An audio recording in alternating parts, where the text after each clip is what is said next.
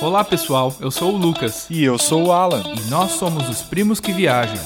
Esse é um podcast de viagem com um twist.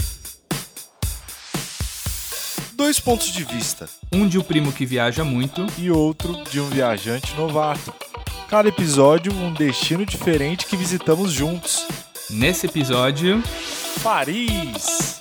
segunda parte. Terminamos o episódio anterior saindo do Museu de Louvre. Pegamos o metrô no Museu do Louvre e saímos numa estação na Champs-Élysées, a famosa rua Champs-Élysées, né? Aquela avenida super bonita, cheia de árvore, cheia de café, lojas legais também. E fomos andando da Champs-Élysées até um lugar que chama Jardins do Trocadeiro, que é aquele lugar mais alto um pouco, que é do outro lado do rio da Torre Eiffel, mas é onde você tem aquela visão mais ampla da torre, né? Um lugar mais famoso para tirar fotos e tal. Inclusive, foi lá que tiramos a foto da arte do nosso podcast, né, Alan? Isso. E assim, a gente saiu do metrô e começou a caminhada de novo. Passamos por vários lugares e muitos dos lugares também assim são realmente cartões postais assim. Então você vai admirado com a paisagem, né? Tanto é que a gente estava tão intertido com o ambiente, com tudo, que eu nem tava mais procurando a Torre Eiffel. Então eu tava com essa sensação assim de admirar cada coisa que eu tava vendo. E de repente me aparece a ponta dela assim, eu falo, não acredito, cara. Não acredito que é tão grande assim, um negócio de longe assim, falo, nossa, levei um susto assim olhando para aquilo, eu falei, nossa, é verdade, tô atrás da Torre Eiffel assim. E começamos a ver a ponta dela, aquela coisa gigantesca. Fomos até essa praça que também enorme assim, com uma escadaria onde todo mundo tira foto ali para aproveitar, porque dá uma noção de espaço muito grande ali da diferença da, da posição com a torre, então você consegue pegar fotos maravilhosas e também um lugar de crepe com com salgados feitos na hora ali, super tradicionais. Então, lugar para você sentar na escadaria, contemplar a torre, porque ela fica bem na frente, e ainda comer uma comida tradicional, um crepe ali, enfim, tomar um café. É, tem algumas, algumas barraquinhas, né, com crepe, com sorvete, e a gente comprou um crepe de Nutella. Hum, De Nutella. E depois, eu- na Polônia, eu vou contar a história da Nutella. tem história da Nutella na Polônia, mas esse crepe de Nutella de Paris, eu acho que é a minha coisa favorita de Paris. Sempre gosto de parar nessas escadarias, comprar um crepe de Nutella e ficar ali olhando a Torre Eiffel. E Nutella é energia. Né? Sentamos, Ah, é? comemos para andar mais 50 quilômetros. É. Aí dali cê- é só atravessar o rio, né? Você atravessa uma ponte pra entrar ali debaixo da Torre Eiffel mesmo. E a hora que você entra debaixo da Torre Eiffel, meu, aquela imensidão, você não tem noção. É muito grande, é muito legal. uma estrutura de aço do começo ao fim, assim. E são mais de 300 metros, 320 metros de altura, né? Ferro pra tudo quanto é lado e você se sente um micro diante da, do tamanho daquilo tudo, né? Um parque maravilhoso em volta, assim, é todo arborizado, com rio, com lago, né? Um lugar, assim, de respeito, assim, sabe? Você tá num grande marco do mundo, assim. Eu olhava aquilo lá, eu lembrava de tudo que eu já tinha visto sobre Paris, que se resume à Torre Eiffel mesmo, né? E eu tava ali, né? Tava ali, debaixo daquilo. Eu falava, nossa. Eu, pelo menos, tinha uma sensação que não era tão grande assim. Mas a hora que você tá ali embaixo, você fala, "No- i- isso é imenso, sabe? Assim, é mais de 320 metros de altura. É engraçado, porque a maioria das coisas que você vê, assim, coisas turísticas, tipo o Big Ben ou a Mona Lisa, como a gente acabou de dizer, você chega lá e é menor do que você imaginava. Que você vê na TV, você vê em filmes, você acha que é gigantesco. A Torre Eiffel é ao contrário. É o Você contrário. chega lá, é muito maior do que você imaginava. Cada perna dela, né, com os quatro, as quatro pernas principais, é, é gigantesca. É animal. É, é muito legal. É outra coisa que dá vontade de sentar ali e ficar o dia inteiro só olhando, de, de tão impressionante que é. Como foi feito tudo, né? Nossa. Isso em 1930, né, Lucas? Quando ficou pronto. Eu sou engenheiro estrutural. Eu olhando aquela estrutura, eu fico assim louco. Falo, como eles fizeram isso antes de ter computador? Computador para fazer esses cálculos. ela é toda desenhada, né, Lucas? Ela assim, ela é toda trabalhada no aço, mas cada parte que você olha ali perto dela, assim, você vai ver que são vários detalhes, né? muitos detalhes em aço, círculos e triângulos também, enfim, uma obra de arte mesmo. Não, é linda, é impressionante, muito linda mesmo. Teve um probleminha, eu não sei o que aconteceu, que eu esqueci de comprar o ingresso online anteriormente, num, uma coisa que escapou dos meus planos, e a gente acabou não subindo nela, né, Alan? Ah, mas nossa, é que a gente falou na hora ali, cara, nem tá ótimo tá aqui, sabe? Assim, aproveitamos demais estar ali, sabe? É, e estava chegando já no fim da tarde, a gente estava bem cansado, então mas vale a pena subir, eu já subi antes. Se você sobe até o pico dela, é uma vista muito legal. Você vê a cidade inteira lá de cima. É uma experiência legal, mas fica pra próxima, né, Alan? Fica, fica. Vai ter volta. você pode ir sozinho, eu não tô muito afim de voltar, não. É, e tem alguns lugares em Paris que eu falei, nossa, depois que eu me toquei, eu falei, nossa, eu tava lá.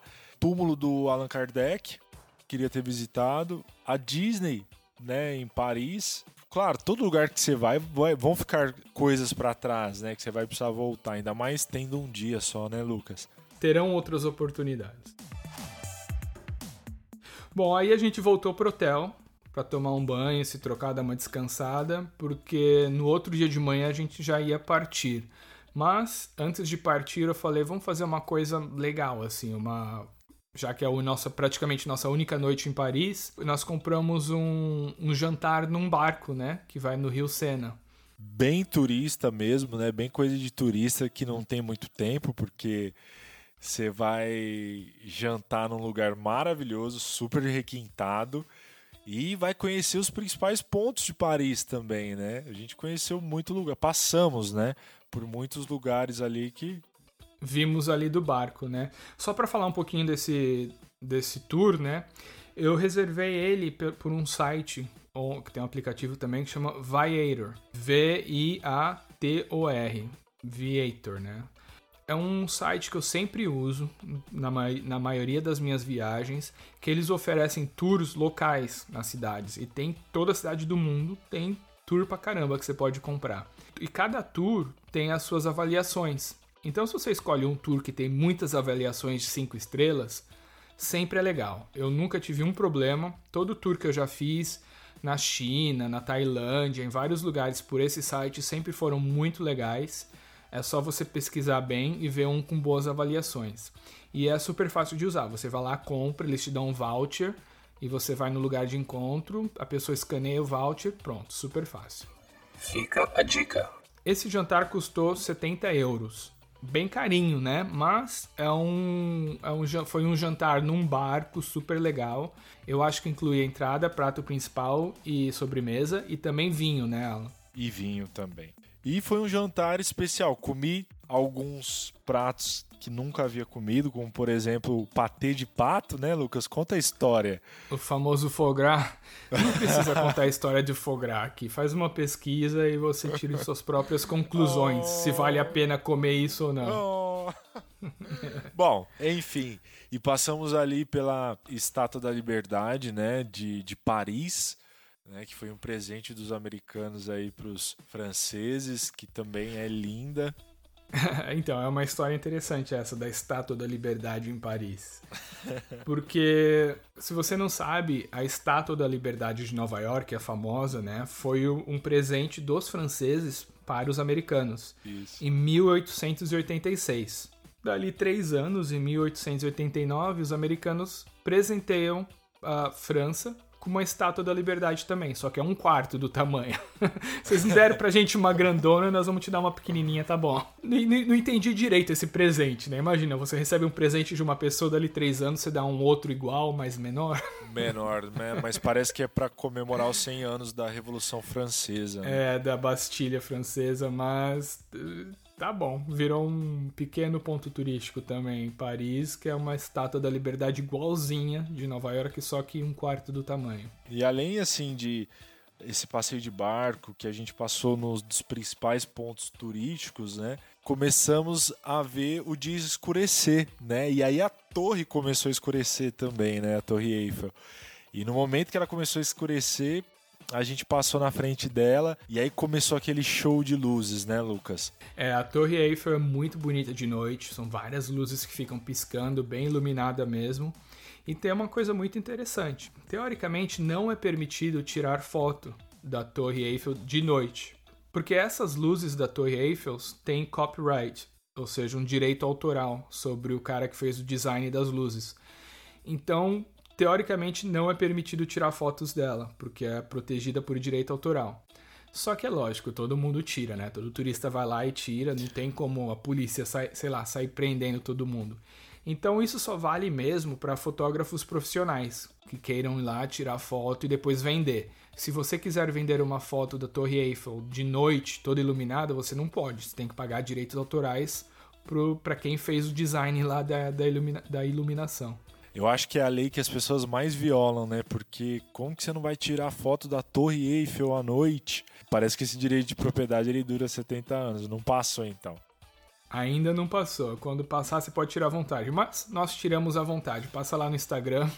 Olha, eu tenho umas 220 aqui que eu tava olhando, fora os é, vídeos. É, passa lá no nosso Instagram se você quiser ver fotos lindas da Torre Eiffel durante a noite. Mas nós não estamos vendendo as fotos, viu? Então não adianta vir querer prender a gente, não. Bom, Alan, foi isso. Terminamos nossa noite ali no nosso jantar no cruzeiro no Rio Sena. O jantar foi legal, aí depois do jantar eles tocam até umas músicas, a gente foi lá em cima do barco, né? Aproveitamos bem a noite, vimos várias coisas bonitas, estava uma noite muito agradável. Eu lembro que na volta do hotel a gente pegou um Uber, você lembra disso? Lembro, lembro, tem um, um filme dele também. Aí o Uber passou bem naquele túnel da onde morreu a princesa Diana. Eu lembro que eu olhei assim e falei, nossa, foi aqui que morreu a princesa Diana, que é a que bateu o carro dela naquele túnel bem famoso de Paris, né? É outro lugar que, assim, a gente viu incansavelmente várias vezes na TV e a hora que você tá ali, né, realmente aquilo lá cola na mente, né? É, eu, eu nem tava pensando nisso, a hora que o, a hora que o carro foi aproximando, assim, eu falei, putz, foi aqui. Foi aqui. É. Então tá, aí a gente chegou no hotel de noite, mortos de cansaço, mas foi isso de Paris. No outro dia acordamos cedo e pegamos o, o metrô, o trem pro aeroporto Charles de Gaulle. O aeroporto Charles de Gaulle também é super fácil de chegar, principalmente ali dessa estação Gare du Nord que a gente estava ficando. É um trem que vai direto e não demora nem meia hora, tipo 25 minutos. É super fácil de chegar também no, no aeroporto Charles de Gaulle, apesar de ser um pouquinho afastado da cidade, né? Isso que é legal quando você vai no, numa cidade de primeiro mundo. Meu, é fácil chegar em aeroporto, tem trem, trens expressos. Imagina ter um trem expresso do centro de São, de São Paulo para o Guarulhos, para o aeroporto de Guarulhos. Até construir uma linha de metrô para lá, mas não funciona direito. É maior ruim de chegar, tem horários super esquisitos, nem chega no terminal. Enfim. Chegamos no Charles de Gaulle e a gente ia pegar um avião para o nosso próximo destino, que ainda não vamos falar, né? Tem que, você tem que ver o próximo episódio, né, Alan? É isso aí, acompanha a gente. E no Charles de Gaulle a gente ficou na sala VIP, que também, nossa, super confortável do aeroporto, tem os aperitivos ali para você servir enquanto espera o voo para o próximo destino. Eu falei um pouco sobre isso né, no episódio anterior, que eu gosto de ter fidelidades com companhias aéreas e hotéis, porque você ganha várias regalias. Então, como o nosso voo era por Air France, e a Air France é parceira da Delta, que é a companhia aérea que eu tenho fidelidade, a gente teve direito de ficar na sala VIP, porque eu tenho status com a Delta. Então a gente chegou ali, sei lá, duas horas antes do voo e ficamos de boa na sala VIP, né? Era de manhã, então a gente comeu um café da manhã ali de boa esperando o nosso voo. Isso, com Wi-Fi super confortável, com bebidas, aperitivos. Então a gente ficou muito bem servido ali antes de ir para o próximo destino.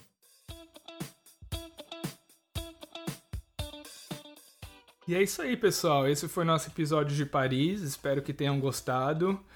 Segue a gente no Instagram, Primos que Viajam, se você quiser ver todas as fotos que, sobre as coisas que a gente conversou nesse episódio. E se vocês quiserem dar uma passada lá no meu canal do YouTube, uh, a War Chaser, dá uma olhada aqui na descrição do episódio, onde eu faço avaliações de voos, eu tenho alguns vídeos de viagens também bem legal. E o seu Instagram pessoal, Alan? É isso aí, meu Instagram é alanmtg, Alan com dois L's, M de Maria, T de Tatu e G de Gato. Acompanha lá. E agradecer todo mundo que está curtindo a gente, pedindo novos episódios. Então isso pra gente é bastante gratificante. Espero que vocês curtam o próximo episódio, porque é o começo do propósito da viagem, né, Lucas? E aí vai ser o primeiro lugar que eu nunca tinha ido na vida. Então, nesse caso, eu e o Alan seremos novatos nesse, nesse próximo país. E é um lugar que realmente eu nunca teria pensado aí se não fosse esse grande propósito. Isso aí, pessoal. Então, continue nos seguindo, uh, Primos que Viajam no Instagram. E fiquem de olho aqui para o novo episódio. Uh, nós vamos tentar gravar e postar os episódios uma vez por semana, então dá uma olhada aqui para quando chegar o episódio novo vocês não perderem. Beleza? E é isso aí. Se você está curtindo, não esquece de colocar cinco estrelas lá para nós. Isso aí nos motiva. E obrigado por tudo. Valeu, pessoal. Até a próxima. Até a próxima.